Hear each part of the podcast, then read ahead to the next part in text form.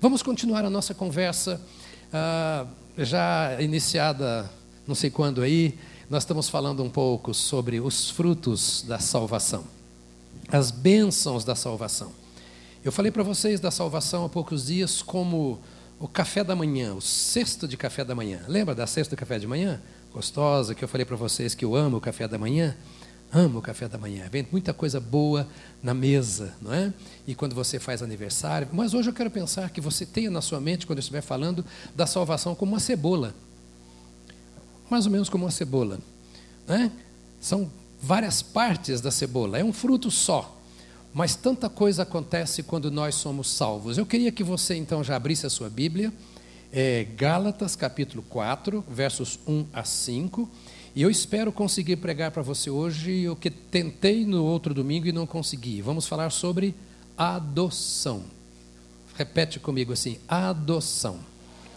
Isso. Esta é uma palavra que a gente vê na televisão, que você teve um congresso esses dias falando sobre adoção, e eu quero falar sobre um outro tipo de adoção. Qual é o meu desejo hoje? Qual é o meu sonho como pastor? É aquilo que Paulo disse aos Colossenses: que a palavra de Cristo habite ricamente em vossos corações. Que a palavra de Cristo habite ricamente em vossos corações. Tudo que vou lhe dizer nesta manhã, que não seja meu. Que Cristo esteja falando com você, que você ouça a voz do Senhor. Então tenha a sua Bíblia aberta. E vamos acompanhar. Vamos começar com Gálatas, capítulo 4, verso 1. Diz assim: Digo, porém, que enquanto o herdeiro é menor de idade, em nada difere de um escravo. Ouça isso. Enquanto o herdeiro é menor de idade, em nada difere de um escravo embora seja dono de tudo. No entanto, ele está sujeito a guardiães, a administradores, até o tempo determinado por seu pai. Assim também nós, quando éramos menores, estávamos escravizados aos princípios elementares do mundo. Mas quando chegou a plenitude do tempo, Deus enviou seu filho, nascido de mulher, nascido debaixo da lei, a fim de redimir o que estavam sob a lei, para que recebêssemos a adoção de filhos. Adoção de filhos. Uma breve revisão do que nós falamos aqui há poucos dias, para nós chegarmos onde queremos aqui com a nossa adoção. A vida cristã começa quando ouvimos o Evangelho. O Evangelho, já ouvimos muitas vezes dizer, é o poder de Deus para a salvação de todo aquele que crê. João Batista e Jesus Cristo iniciaram o seu ministério dizendo: Arrependei-vos crede no Evangelho. Estas duas expressões estão sempre juntas: Evangelho e arrependimento. A proposta do Evangelho é lançar luz nas trevas que eventualmente existam no nosso coração. A proposta do Evangelho é mostrar o caminho da verdade. Evangelho quer dizer boas notícias, boas novas. O Evangelho mostra o caminho do erro em que andamos e aponta para o caminho que é o certo, dando-nos a opção de aceitar ou não. Aceitar o Evangelho é da competência de cada indivíduo. Ouvir e crer no Evangelho cabe a cada ser humano. Esse é um papel meu, é o meu papel na salvação. Quando eu ouço o Evangelho, eu descubro o caminho errado em que estou, sinto o peso do erro sobre os meus ombros, porque não há um ser humano que tenha consciência que, ao ouvir o Espírito Santo lhe mostrando o estado em que se encontra, que não sinta o peso, a responsabilidade de tomar uma decisão. E quando ouvindo o Evangelho descubro que estou no caminho errado, eu me arrependo e decido entrar para o caminho certo. Arrependimento e remorso não são a mesma coisa. Há muita gente que ouve e tem medo de ir para o inferno, aí corre para a igreja. Ouve e tem medo de sofrer as penas do pecado, então corre e aceita um apelo e vai à frente. Mas continua na mesma. Então ele erra, e por já saber da verdade que ele está errado, então ele sente remorso. Ele fica rolando a noite inteira na cama e chora, e vai para uma vigília, e vai para uma reunião de oração, e conversa com o discipulador, e etc. E eu não quero mais fazer, e se arrepende. Daí a pouco ele volta e faz a mesma coisa, e torna, me arrependi, e volta e faz a mesma coisa. Isso não é arrependimento, isso é remorso. A Bíblia não diz que eu tenho que ter remorso pelo pecado. Remorso não muda a vida. A Bíblia diz que eu tenho que me arrepender. O arrependimento me leva a uma mudança de atitude. O remorso me traz medo. O arrependimento não. O arrependimento me traz ódio. O remorso traz medo. O arrependimento traz ódio. Ódio ao pecado. Aversão ao pecado. O verdadeiro arrependimento vê a vida pecaminosa como nojenta, não aos seus próprios olhos, mas aos olhos de Deus. E porque a vida pecaminosa é suja aos olhos de Deus, aquele que de fato se arrependeu, se arrependeu porque ele não quer ser sujo aos olhos de Deus. Pois Deus que me criou a sua imagem e semelhança não merece que alguém feito à sua semelhança seja sujo, porque ele é santo, santo, santo, santo. É uma questão de relacionamento com Deus. Eu ouço o evangelho, eu me arrependo dos meus erros, e eu corro para o Senhor e diz: Senhor, eu quero deixar este pecado, me arrependo dele e eu recebo a libertação e a salvação que tu me dás em Jesus Cristo. Isto se chama conversão. Eu deixo de andar no caminho errado e vou para o caminho certo. Saio do caminho do erro e me volto para Deus não necessariamente assumir uma nova doutrina de princípio.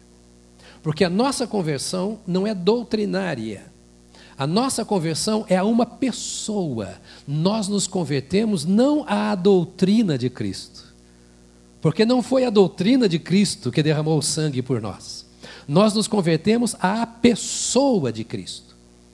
Se eu faço de forma errada, eu posso ser um bom entendedor da doutrina de Cristo, mas não ter relacionamento com Cristo. E o que eu preciso é primeiro me relacionar com o Senhor Jesus pela conversão.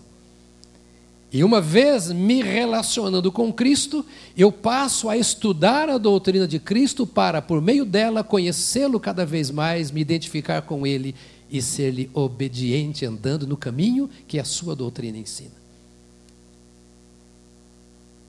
Se eu me converto à doutrina, eu posso me tornar um excelente membro de igreja. Mas a vida não é transformada. Então, é uma pessoa duplamente escrava. É escrava porque não deixou o pecado. É escrava porque não consegue viver aquilo que a doutrina de Cristo manda. Então, é uma vida dupla e terrível, é um peso. E esse é o estilo de vida que muitos vivem dentro das igrejas.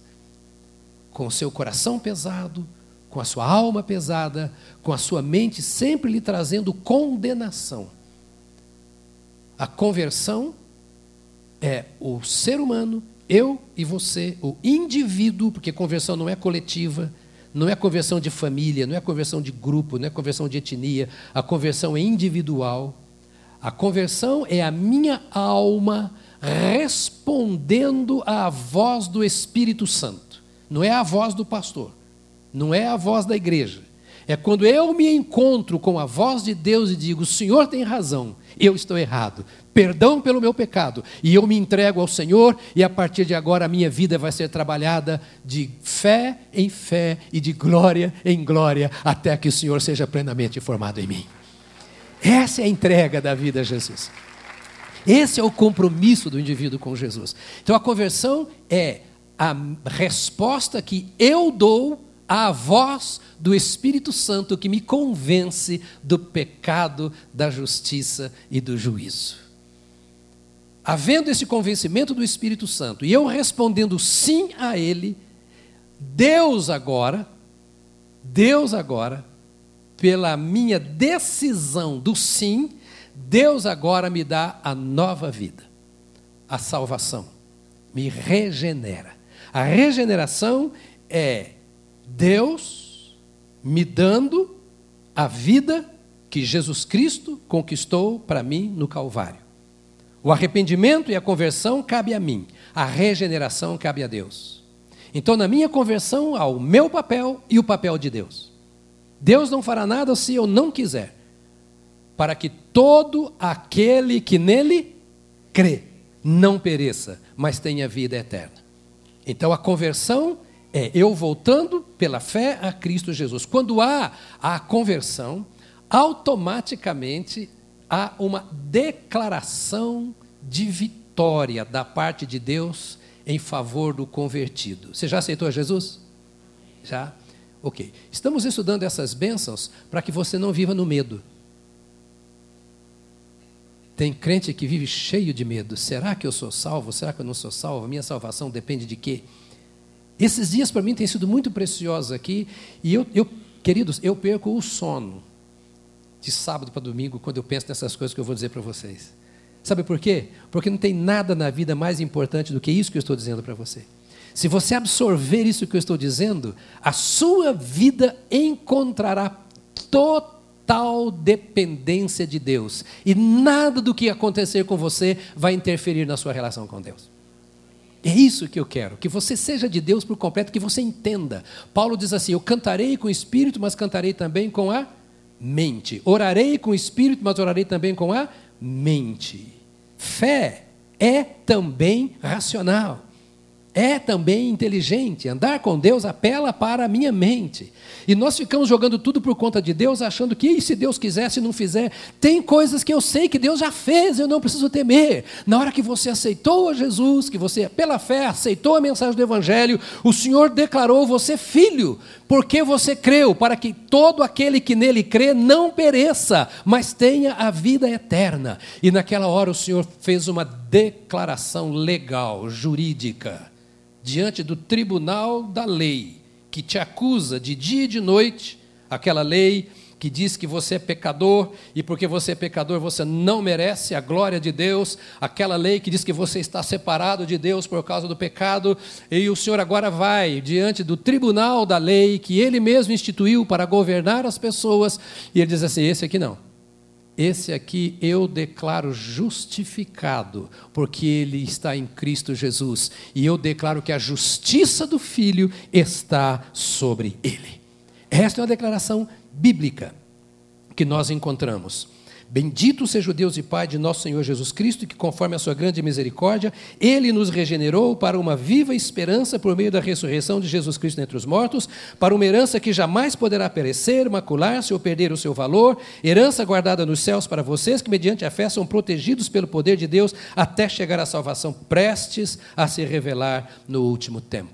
O Senhor faz uma declaração dizendo: Olha, você está salvo, você está justificado, não há mais condenação para você, você não é justo, você é pecador, mas como você se abrigou em Cristo, você se, Paulo usa uma expressão, se revestiu de Cristo. Revestir-se de Cristo é você se despiu do velho homem e vestiu-se do novo, é o que Paulo fala aos Efésios no capítulo 1.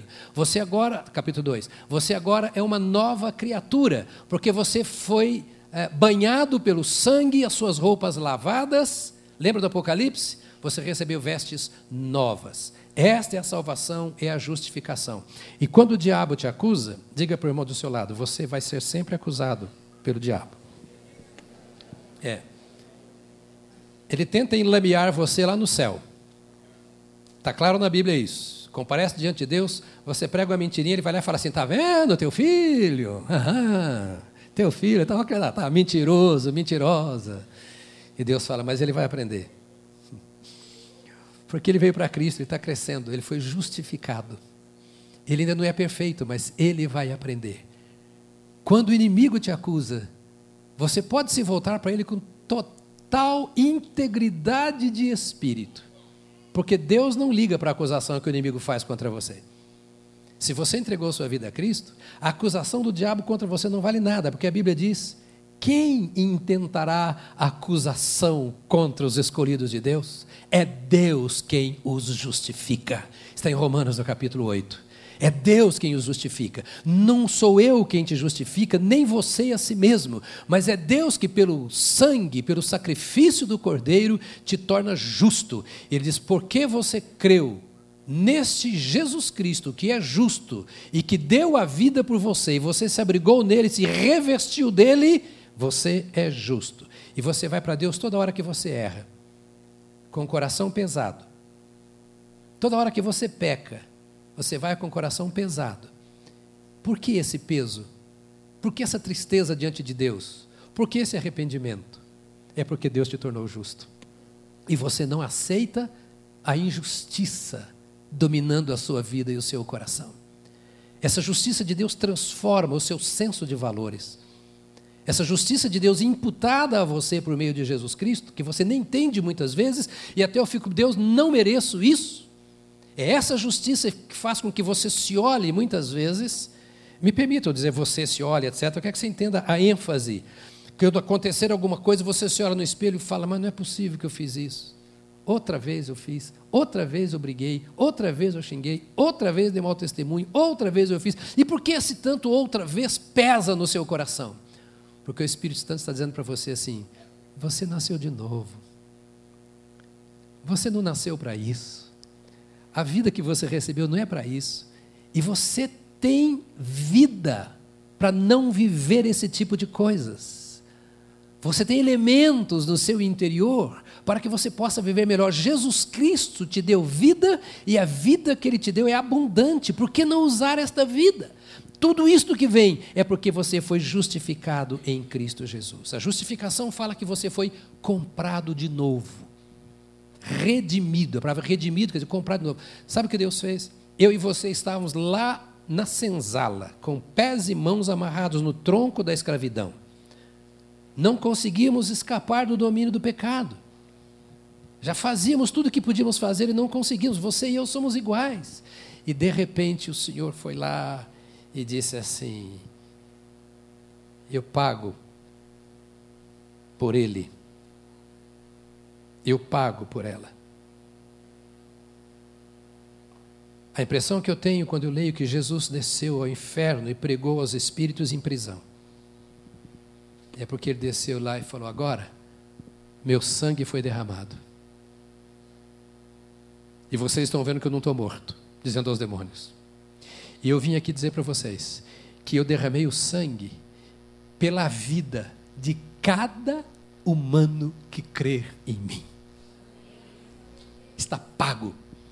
A minha vida vale a vida de todos eles. Eu morro em favor de cada um deles. E todo aquele que apelar pelo meu nome está liberto da sua escravidão.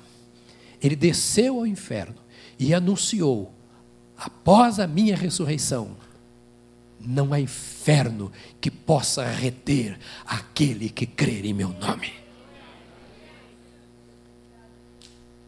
Eu vim aqui para dizer que eu comprei para o Pai povos de todas as tribos, homens e mulheres, de todos os povos, tribos, nações e línguas. Está pago o preço. Então a justificação fala desta redenção. Eu fui comprado, eu fui readquirido por Jesus Cristo e Ele então agora me chama. Até certo momento, a lei tem poder sobre mim. Eu disse hoje no culto das oito que, a rigor, na terra só teve dois homens o primeiro Adão e o segundo Adão. E toda a humanidade está ligada a um desses dois. todos aqueles que ainda não receberam a Cristo como Salvador estão ligados a Adão e à lei da condenação. Todos. Isso é o que a Bíblia resume, não dá tempo para pensar nisso aqui hoje. Quando fala de nova criatura, se alguém está em Cristo, é nova criatura. Significa que os laços adâmicos foram cortados. E uma nova geração, diz a Bíblia, nasceu em Cristo Jesus. Um outro tipo de homem, um outro tipo de mulher, um outro tipo de família, uma outra raça, uma outra etnia, um outro povo. Então há o povo adâmico e há o povo de Cristo. O povo adâmico é chamado de povo natural, de homem natural, que não conheceu a Jesus. E os espirituais são aqueles que vieram ao Senhor Jesus Cristo. Durante um período, todos nós estávamos debaixo do peso da lei. Você está comigo ainda? É uma aula, hum? porque eu quero que a Bíblia entre na sua cabeça, no seu coração. Durante um tempo, todos nós estávamos debaixo da condenação da lei. Paulo fala isso aos Romanos, como está falando isso aqui na carta aos Gálatas. Ele está dizendo: a lei serviu para mostrar para vocês que vocês estavam em pecado. Porque quando você vê a lei, você fala, mas eu sou o cara. Como é que diz? Esse cara sou eu. A lei fala, não faz isso. Você fala, mas eu faço. Não pode, mas. Quando você lê a lei, você se sente condenado. Você fala, não há esperança para mim.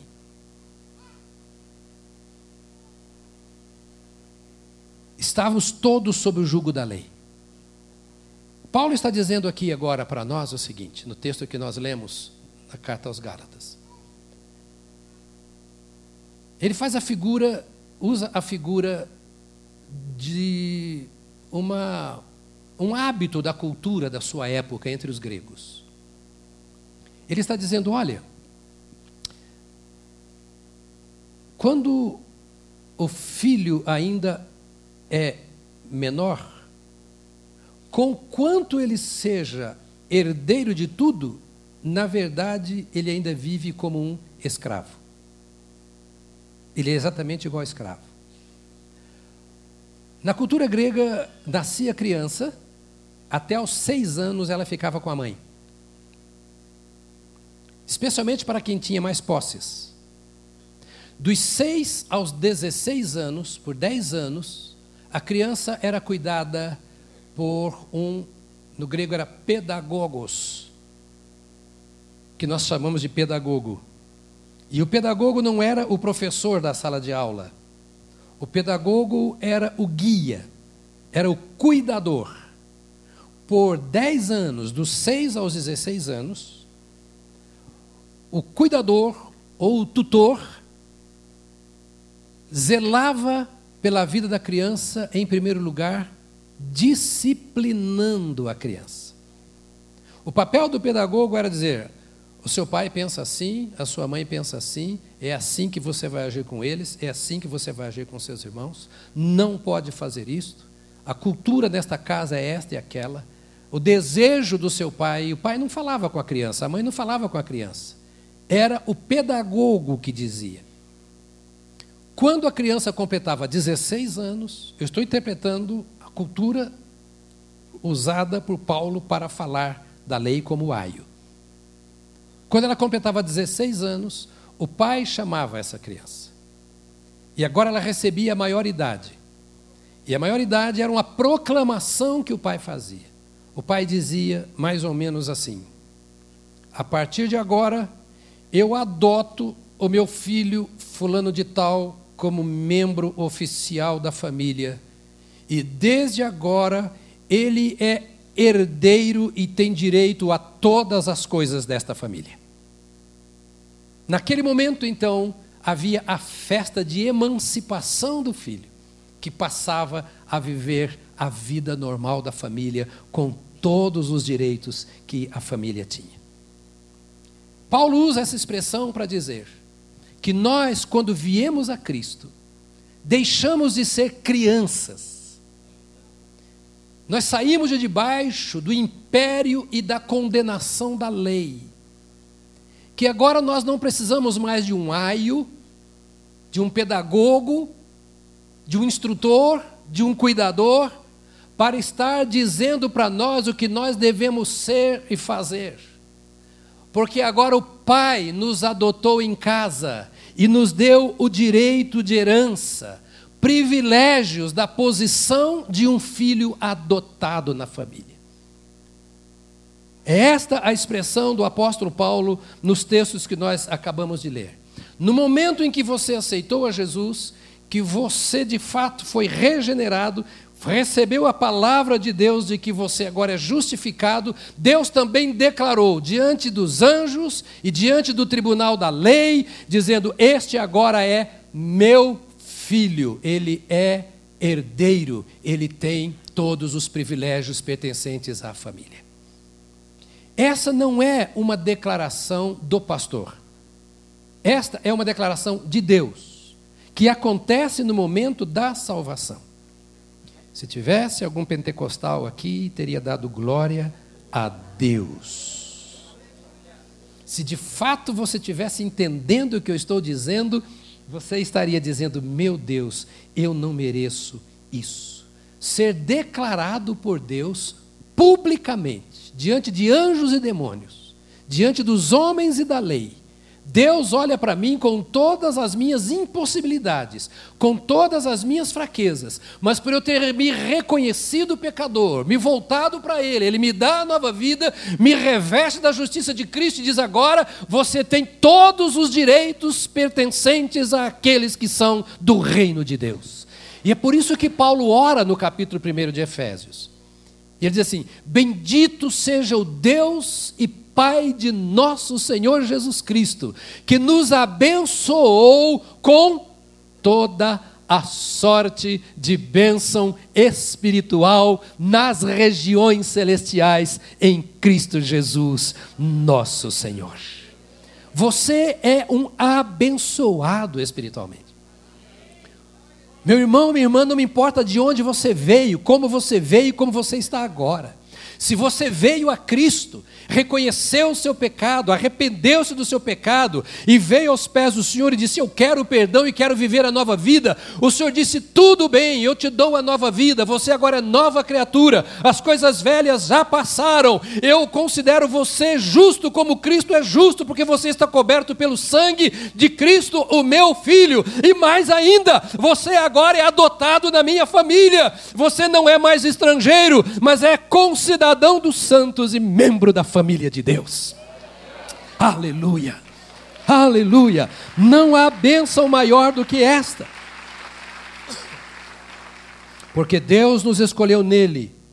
É Paulo falando aos Efésios, no capítulo 1, a partir do verso 3. Deus nos escolheu. Deus nos escolheu. Diga para mim, diga para o irmão do seu lado também. Deus nos escolheu Escuta, querido, me permita, me permita. Eu estou quase me sentindo na sala de aula de um seminário e não no púlpito de uma igreja, mas eu quero falar de você de coração para coração. Me permita repetir isso que está aqui. Deus nos escolheu.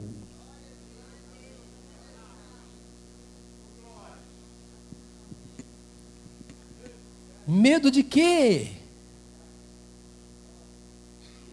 Carregar fardo para quê? Para que viver debaixo de acusação? Ou esta palavra é verdadeira, ou ela é a maior mentira do mundo. E eu creio que ela é a palavra de Deus. Deus nos escolheu nele, ou seja, em Cristo. Quando? Está na sua Bíblia? Tem crente com Bíblia aí? Domingo que vem você traga a sua Bíblia, não é do celular, não, é aquela que você pode escrever nela. Traga a caneta também. Para conferir se o pastor está falando a verdade. Porque a gente não está aqui fazendo discurso para te emocionar e para. Não, nós, eu quero que você conheça a Bíblia. Deus nos escolheu nele antes da criação do mundo. Não me interessa se você é arminiano ou calvinista.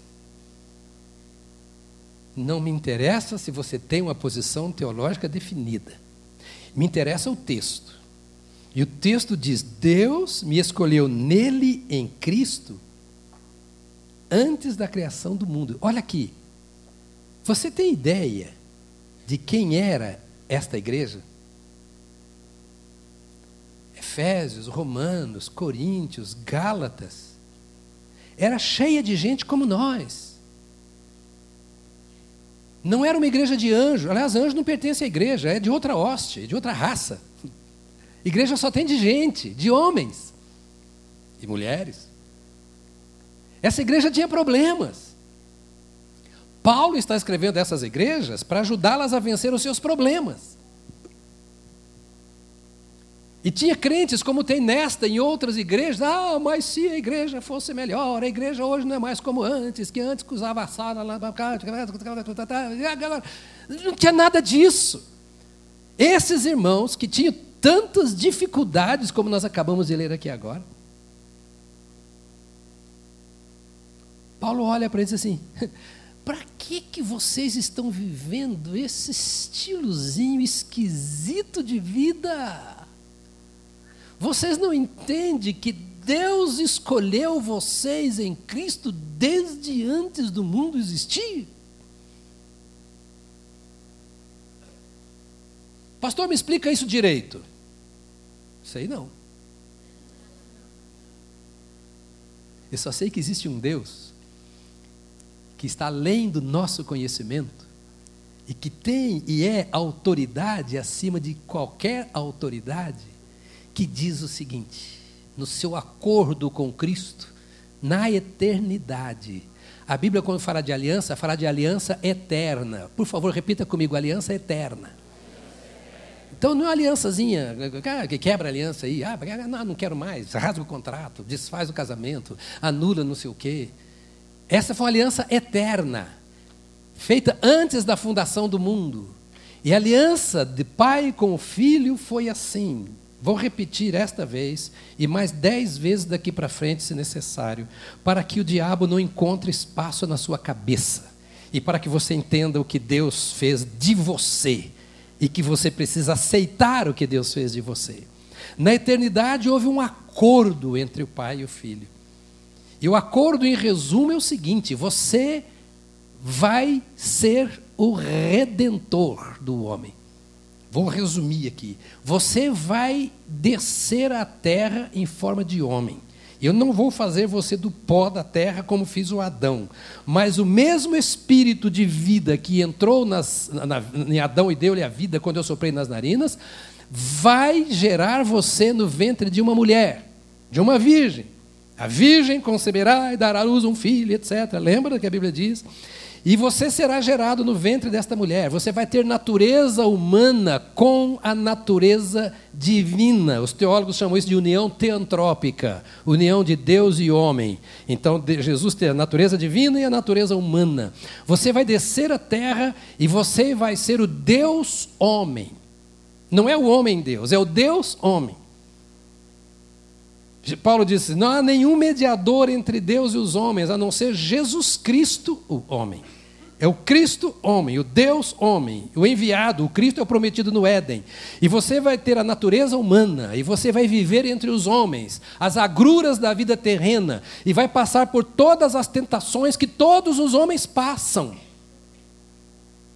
Hebreus diz que nós temos um uh, advogado, um, um sacerdote junto de Deus que compreende as nossas fraquezas, porque ele foi tentado em todas as coisas como nós, porém ele sem pecado. Ele disse: Você será testado em todas as coisas. E você não vai pecar, porque você é o segundo Adão. O primeiro caiu em tentação e pecou. Você é a esperança, você é o Salvador. E Jesus Cristo veio e tomou forma de homem, e passou por tudo que passou, e foi à cruz.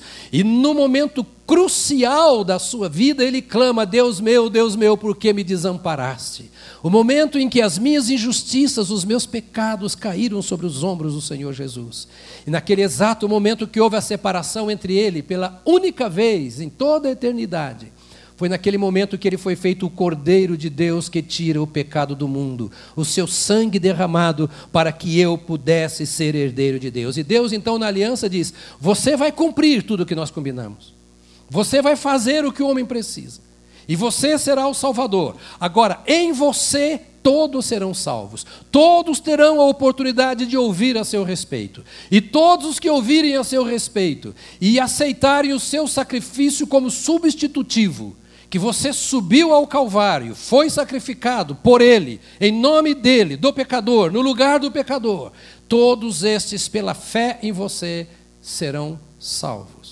Eu escolho você para ir e em você todos para virem de volta para o lar, para casa. Esta foi a escolha. Então agora diz assim: nos escolheu nele antes da fundação ou da criação do mundo para sermos santos e irrepreensíveis em Sua presença. Santo quer dizer separado para Ele. Em amor nos predestinou para sermos adotados como filhos por meio de Jesus Cristo, conforme o bom propósito da Sua vontade, para o louvor da Sua gloriosa graça, a qual nos deu gratuitamente no amado. Ou quero dizer, Deus decidiu fazer assim porque se ele não fizesse, não haveria escapatória para nenhum de nós. E como Deus é Deus, é soberano, Ele é o Criador, é o dono de todas as coisas. Pela Sua graça, conforme cantamos aqui agora, Ele diz: Eu vou dar um jeito nisso, eu vou redimir através do meu filho, e o que crer no meu filho será salvo. A adoção é uma decisão de Deus e não minha e nem sua, e feita na eternidade por meio de Jesus. Então, ela é legítima, ela é legal e ela é para sempre. Deus quis que fosse assim. E eu preciso dizer uma coisa ainda para você que está me olhando com esses olhos compridos, dizendo, mas pastor, está difícil de entender isso. Tal. Quero dizer para você que Deus não fez por sua causa. Deus não fez isso por minha causa. Deus fez isso por causa dele mesmo. Porque ele é justo, porque ele é amor, porque ele é misericordioso, porque ele é bondoso, porque ele é pai. Ele falou: Eu vou fazer isso pelos meus filhos. Você já fez alguma coisa para os seus filhos que eles não merecem, mas por ser pai, você decidiu fazer, por ser mãe, você decidiu fazer? Hum. Já ou não? E você é melhor do que Deus? Se nós fazemos para os nossos filhos o que eles não merecem, por que Deus não poderia fazer pelos filhos dele aquilo que nós, os filhos, não merecemos?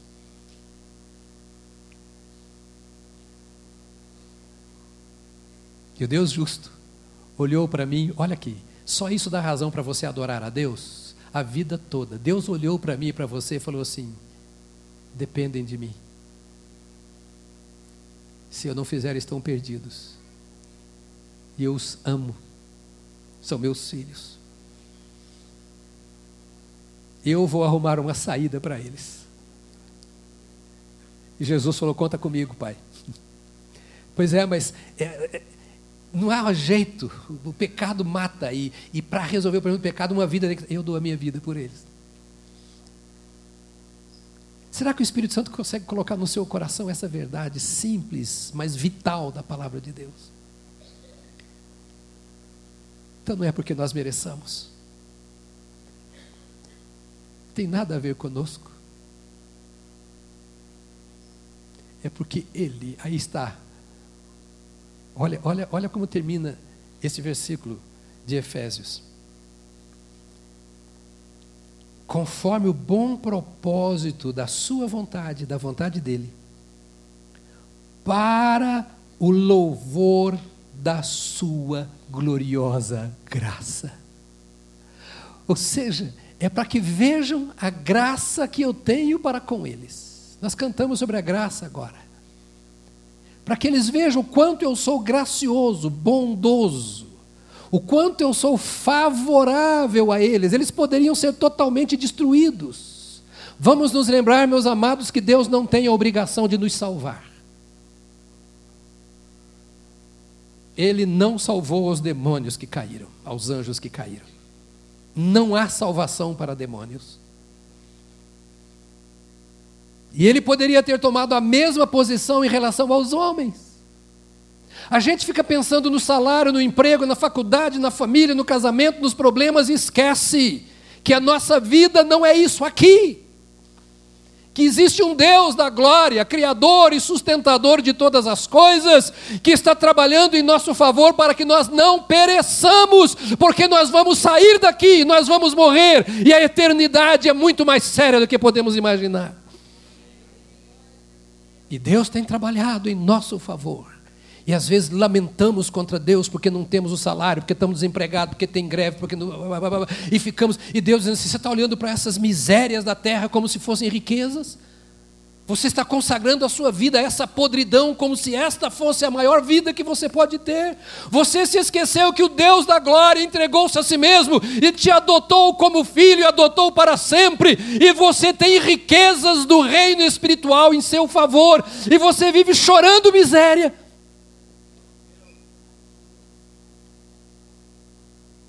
Qual é a gratidão que nós temos para com o Senhor nosso Deus pela sua obra em nossa vida? Nós não merecíamos ou não merecemos. E o que nós damos em troca ao Senhor por isso que Ele tem feito?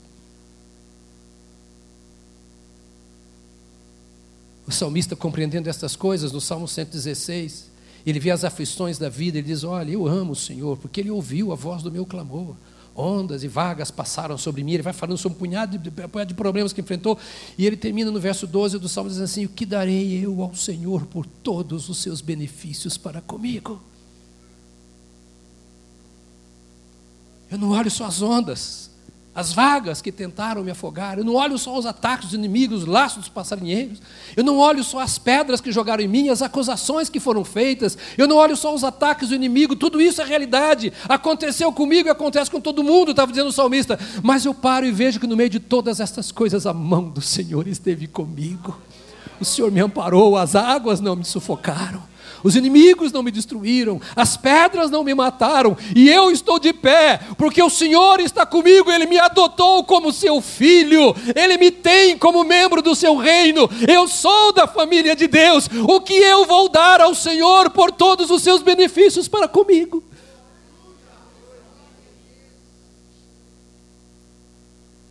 A adoção é feita pelo Pai e também pelo Filho Jesus Cristo. Você está comigo ainda? Amado, deixa o Espírito Santo aplicar isso à sua vida. Porque na hora do problema, da acusação, você vai olhar para o Senhor e vai dizer: Ei do Senhor, Ele é o meu Senhor, Ele é o meu Deus para sempre. Ninguém te separará do amor de Deus que está em Cristo Jesus. Mas é preciso ter essa compreensão amado e amada do Senhor, que estou tentando passar para você é uma palavra que te mantém de pé em qualquer circunstância, e alegre no Senhor, rejubilando e cultuando ao Senhor em qualquer situação, porque Ele te conhece, te compreende e te abraça como filho amado. Diz a Bíblia em Gálatas, no capítulo 3, assim: Antes que viesse esta fé, que eu estou passando para você aqui agora, que está aqui no texto, Estávamos sob a custódia da lei, nela encerrados, até que a fé que haveria de vir fosse revelada. Assim, a lei foi o nosso tutor, nosso aio, o nosso pedagogo, o nosso auxiliar, nosso ajudante. A lei foi o nosso tutor até Cristo. A lei foi dizendo, não faz isso, não faz aquilo, não pode, pá, pá, pá, papai não quer, Deus não faz, pá, pá, tá, tá, tá, até Cristo. Para que fôssemos justificados pela fé. A lei acusava, acusava, acusava, mas em Cristo, justificado, justificado, justificado. O segredo é estar em Cristo, irmão. Meu irmão, o segredo é estar em Cristo. Estar na igreja é consequência. O segredo é estar em Cristo. Onde não há nenhuma acusação. Agora, porém, tendo chegado à fé, já não somos, ou melhor, não estamos mais sob o controle do tutor. Todos vocês são filhos de Deus mediante a fé em Cristo Jesus. Pois os que creem em Cristo foram batizados, pois os que em Cristo foram batizados, de Cristo se revestiram. Vamos pensar mais um pouquinho nisso aqui? Faz assim, balança a cabeça. Acomoda as coisas lá na massa cinzenta. E vamos pensar mais um pouquinho? O que Paulo está dizendo aqui?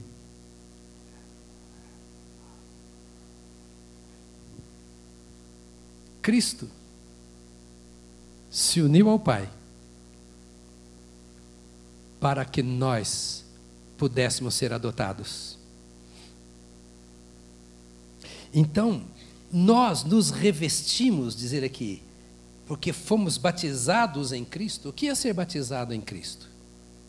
É ser mergulhado em Cristo. A Bíblia diz que quando nós recebemos a Cristo, nós somos batizados no corpo, batizados em Cristo, mergulhados em Cristo. Então, quando nós fomos mergulhados em Cristo, de Cristo nós nos revestimos. Ou seja, Deus, o Pai, decidiu nos adotar decidiu nos adotar por meio de Cristo e nós fomos revestidos de Cristo. Posso chamar a sua atenção mais uma vez para o fato que eu vou repetir aqui durante o ano inteiro para você entender que o seu negócio é com Deus e não comigo, não com a igreja? Por isso, Paulo escreve no capítulo 1, capítulo 2, melhor, de Efésios, dizendo assim: Olha, vocês precisam se despir do velho homem e se revestir do novo, que se renova em Cristo dia a dia. Porque você já tem uma veste nova. Para que, que você vai lá no guarda-roupa pegar aquela roupa podre, fedida, mofada do pecado e colocar sobre a capa que Cristo te deu? Vocês estão revestidos de Cristo. Olha para mim, amado. Olha aqui, outra vez. Se pudesse rachar sua cabeça assim. Deixa Cristo dominar a sua vida. Larga os pensamentos humanos, as tendências humanas.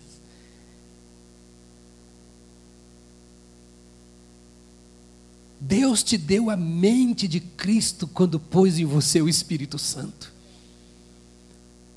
Não acuse os outros. Não dependa dos outros.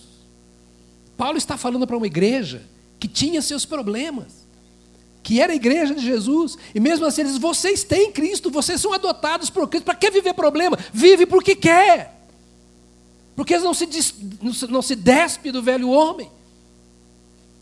Mas em Cristo, Cristo fez. A última coisa que ele fala, pelo Pai, você foi adotado pelo Filho, mas o Espírito Santo também participa dessa adoção. Olha o que está escrito aqui em Romanos 8, verso 15. Pois vocês receberam, olha só, vocês receberam, diga eu recebi. Se você recebeu a Cristo, você recebeu o que eu vou dizer aqui agora, olha. Vocês não receberam um espírito que os escravize para novamente temer, mas receberam o Espírito que os adota como filhos, pelo meio do qual clamamos Abba, Pai. Que Deus pentecostais aqui.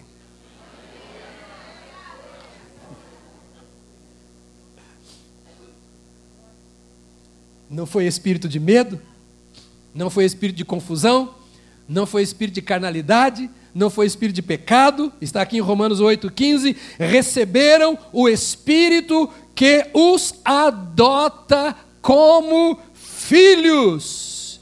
pelo meio do qual, ou seja, por meio desse Espírito, nós clamamos: Paizinho, Paizinho, Paizinho, Aba, Pai. Há uma relação afetiva entre você e o seu Criador. Há uma relação de amor entre você e o seu Pai. O Espírito Santo coloca aqui Deus não como um ente da natureza, não como um ser qualquer, mas ele coloca Deus como um Deus pessoal, é o meu Deus, é o Deus que me adotou, é o Cristo, meu Salvador que me adotou, é o Espírito Santo que habita em meu coração e é ele que me impulsiona a esse relacionamento de amor. Quando fala Abba, Pai, é a relação de intimidade que existe entre um filho e um pai. É o filho sentado no colo do pai, beijando o pai sendo beijado por ele, acariciando o pai sendo acariciado por ele. Talvez não tenhamos tido um pai assim e não conseguimos ver Deus como esse pai, mas esse é o pai que te adotou na família, esse é o pai que te regenerou, este é o pai que te justifica, é o pai, é o filho, é o Espírito Santo, amado irmão e amada irmã, a trindade toda está envolvida na sua redenção. E você é selado pelo pai, pelo filho e pelo Espírito Santo. Por isso isso a Bíblia diz: vós sois de Cristo e o maligno não vos toca. Não há ninguém mais poderoso do que o Deus Trino. Não há ninguém que possa fazer mais do que o seu Deus. Oh. Gálatas 4, 4, 8 diz assim. Fala para o irmão, é o penúltimo versículo, é o penúltimo versículo, irmão. O pastor está terminando. Você vai ouvir tanta besteira durante a semana no trabalho, na rua, na televisão, que eu acho que devemos amar esse momento e, e guardá-lo, escrever no nosso coração isso, para enfrentar essas porcariadas todas que nós vemos na semana inteira por aí. É bom nós guardarmos isto. Veja bem, Gálatas 4, 4 e 8. Mas, quando chegou a plenitude do tempo, Deus enviou seu filho, nascido de mulher, nascido debaixo da lei, a fim de redimir, ou seja, comprar de novo, arrancar da escravidão, ir lá na senzala, onde nossos pés e mãos estavam amarrados como escravos.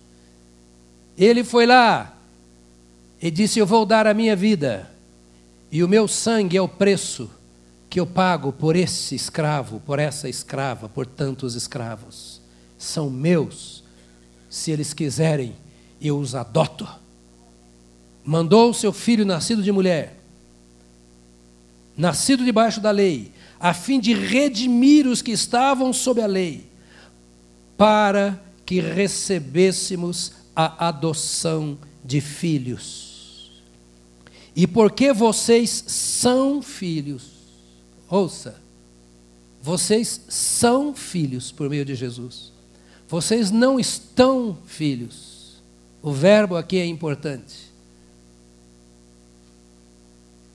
Os meus filhos não estão meus filhos. Não tem como eles deixarem de ser meus filhos. Eles são meus filhos. E quando eu morrer e eles permanecerem vivos, eles vão continuar dizendo: meu pai. São. São filhos. Deus enviou o Espírito de seu Filho aos seus corações, o qual o Espírito, através deles, clama: Abba, Pai. A mesma expressão que Paulo usa aos Romanos. Assim, ouça, ouça o Espírito Santo falando com você. Assim, você já não é mais escravo, mas filho. E por ser filho, Deus também o tornou herdeiro. Antes, que, antes, quando vocês não conheciam a Deus, eram escravos daqueles que, por natureza, não são deuses.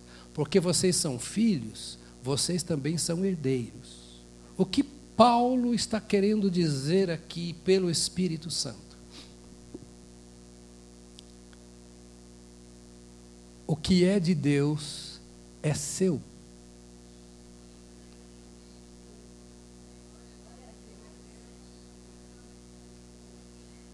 O zoinho de alguns está assim, mas será? Tira o seu coração da terra. Tira o seu coração das coisas terrenas. Nós estamos tratando de assuntos espirituais. A coisa não está tão feia para nós como parece, não. Porque tem irmãos nossos que estão morrendo por causa do Evangelho. Eu agora, vindo para cá, no elevador, peguei o meu WhatsApp e recebi um pedido de oração de uma agência missionária que trabalha com pessoas que alguns países aceitam a Jesus e tem que fugir de lá. E pedindo para orar por um irmão que foi trazido para o Brasil por esta agência, porque aceitou a Jesus e o ameaçaram de morte. Agora pegaram o filho dele lá no país e sequestraram e disseram: a condição para devolver o filho e não matá-lo é que o pai volte. E o pai voltou e está lá agora correndo o risco de ser morto. Devolver o filho, mas o pai deverá ser morto. Sabe o que mal ele fez? Aceitou a Jesus. Hoje, hoje. Pedido de oração que é agora, está aqui no meu WhatsApp hoje de manhã. E a gente está chorando porque tem greve. Deus não brinca conosco, não brinquemos com Ele. Ele está chorando que está desempregado, está faltando dinheiro, está doente. Quando nós temos irmãos que estão agora sendo queimados, vivos, abramos os nossos olhos, perseguidos pelo Evangelho. Milhares e milhares de irmãos estão presos. Tem um missionário ligado à nossa denominação pelo qual estamos orando, que lá na Turquia está preso, acusado de terrorismo, porque está pregando o Evangelho. Está preso. Já tem mais de três anos que está preso e deverá receber sentença de prisão perpétua. Cada julgamento dele é jogado para frente, estou acompanhando dia a dia. E nós estamos aqui brincando de igreja e chorando contra Deus e, e só oramos e só buscamos a face do Senhor quando a coisa está apertada porque o dinheiro acabou e porque o problema do casamento e etc. Meus irmãos, em nome de Jesus, acordemos. Deus é mais do que nós podemos imaginar e Ele espera de nós mais do que nós podemos fazer. A graça do Senhor está em nós e por isso Ele nos deu o Espírito Santo. E se nós dermos vazão ao Espírito Santo, Ele nos conduzirá ao Senhor de uma forma que nós não podemos imaginar. Ele nos adotou e nós não somos mais escravos, mas somos filhos. Então o último verso está aqui. Deus nos escolheu nele antes da fundação do mundo, conforme o bom propósito da sua vontade para o louvor da sua gloriosa graça, o qual nos concedeu gratuitamente no amado é uma adoção eterna. O que ele fez antes da fundação do mundo é eterno, é para depois que o mundo acabar. E é por isso que você vai para a glória. Você vai para a glória? Diga para o irmão ao seu lado: Vamos comigo, meu irmão. Isso, vamos comigo. Vamos ficar de pé agora, vamos orar. Quando eu era menino, nós cantávamos assim: Caminhando voo para Canaã. Lembra?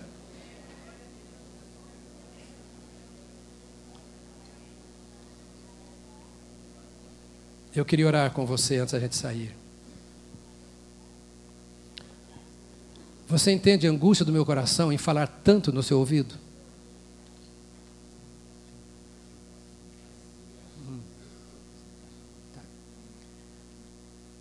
A angústia do meu coração é para que Cristo seja formado em nós.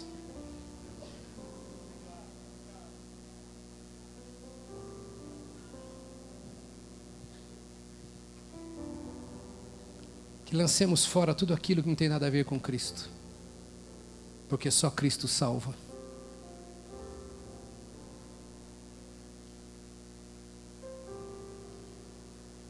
Eu pediria a você que desse a mão a quem está do seu lado agora, por favor.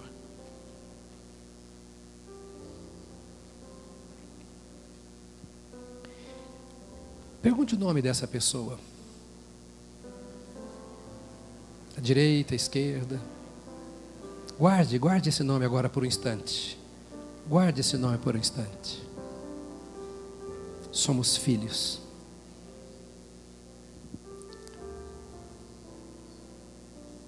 Por adoção, mediante a graça do Senhor, somos herdeiros de Deus e co-herdeiros com Cristo Jesus. Não aceite menos do que isso para a sua vida. Esta é a realidade de Deus para você. Expressão comum hoje, vou usar nos nossos dias: Tome posse disso.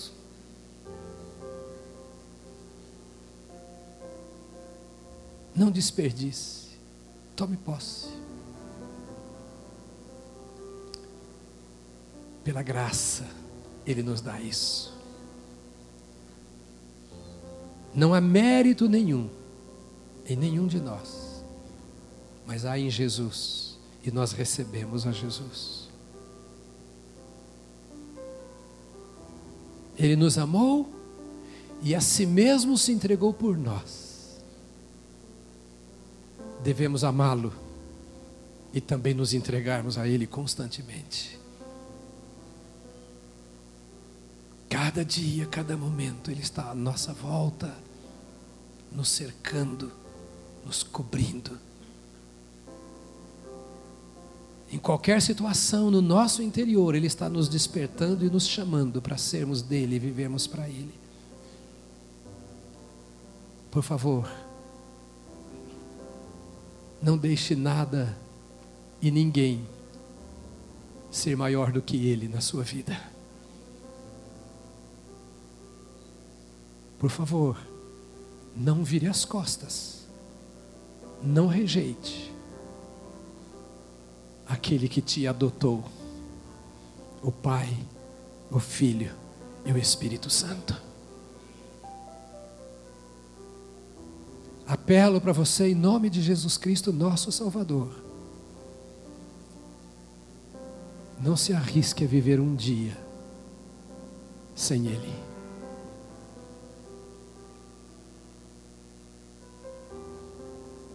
Ele nos perdoou para sermos dele. Entende a tônica? Para sermos dele.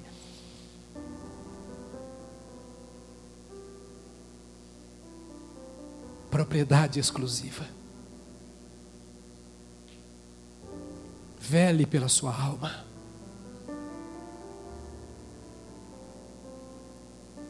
Mente, emoção e vontade aos pés da cruz.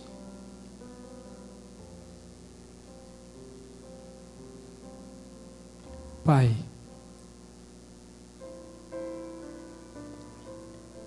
tua igreja está de pé na tua presença, de mãos dadas, porque somos todos iguais perante ti.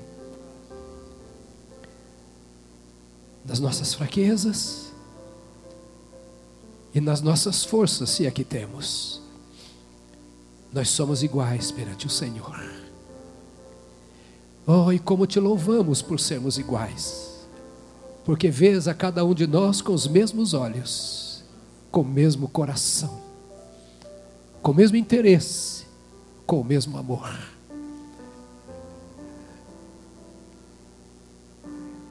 eu me prostro perante Ti juntamente com meus irmãos. Eu te rogo que esta semente lançada nesta manhã produza os frutos que o Senhor espera. Deus eterno, ensina-nos a valorizar o que tu tens feito por nós. Senhor, tu dás a nós maior valor do que nós mesmos. Tu nos tratas como nós não conseguimos nos tratar. Tu nos vês como nós não conseguimos nos ver.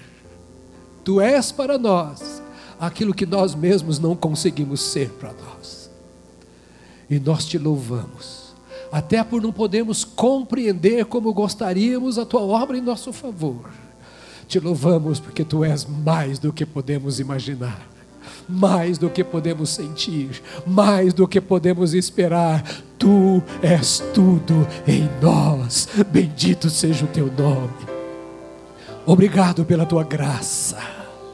Obrigado pela tua bondade, obrigado pelo teu perdão, obrigado pela tua misericórdia, obrigado pela redenção, obrigado pelo amor eterno que tu tens por nós, obrigado porque não há acusação contra nós, obrigado porque tu és nosso, obrigado porque nós somos teus, nós te louvamos porque nos adotaste. E eu rogo nesta hora que a bênção da tua palavra sobre o teu povo e a direção do teu Espírito Santo perdure por todos os dias. Que esta semana seja rica para a tua igreja, rica da tua presença, da tua voz, de paixão pelo Senhor, Deus de amor, desperta amor por ti em nosso coração. Renova a nossa paixão pelo Senhor, o nosso entusiasmo, o nosso desejo de bradar bem alto o teu nome, de te adorar em espírito e em verdade, de nos desvencilharmos das amarras deste mundo. Desperta em nós, ó Deus bendito, a vida eterna que está em nosso interior.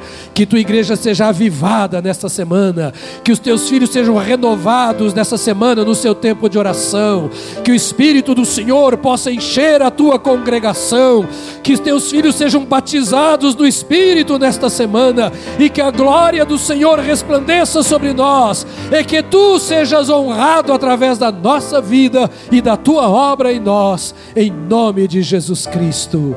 Amém. Amém. Amém. Aleluia.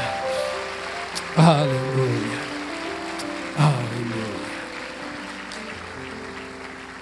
Que Deus te abençoe. Que a sua semana seja cheia do Senhor nosso Deus. Em nome de Jesus.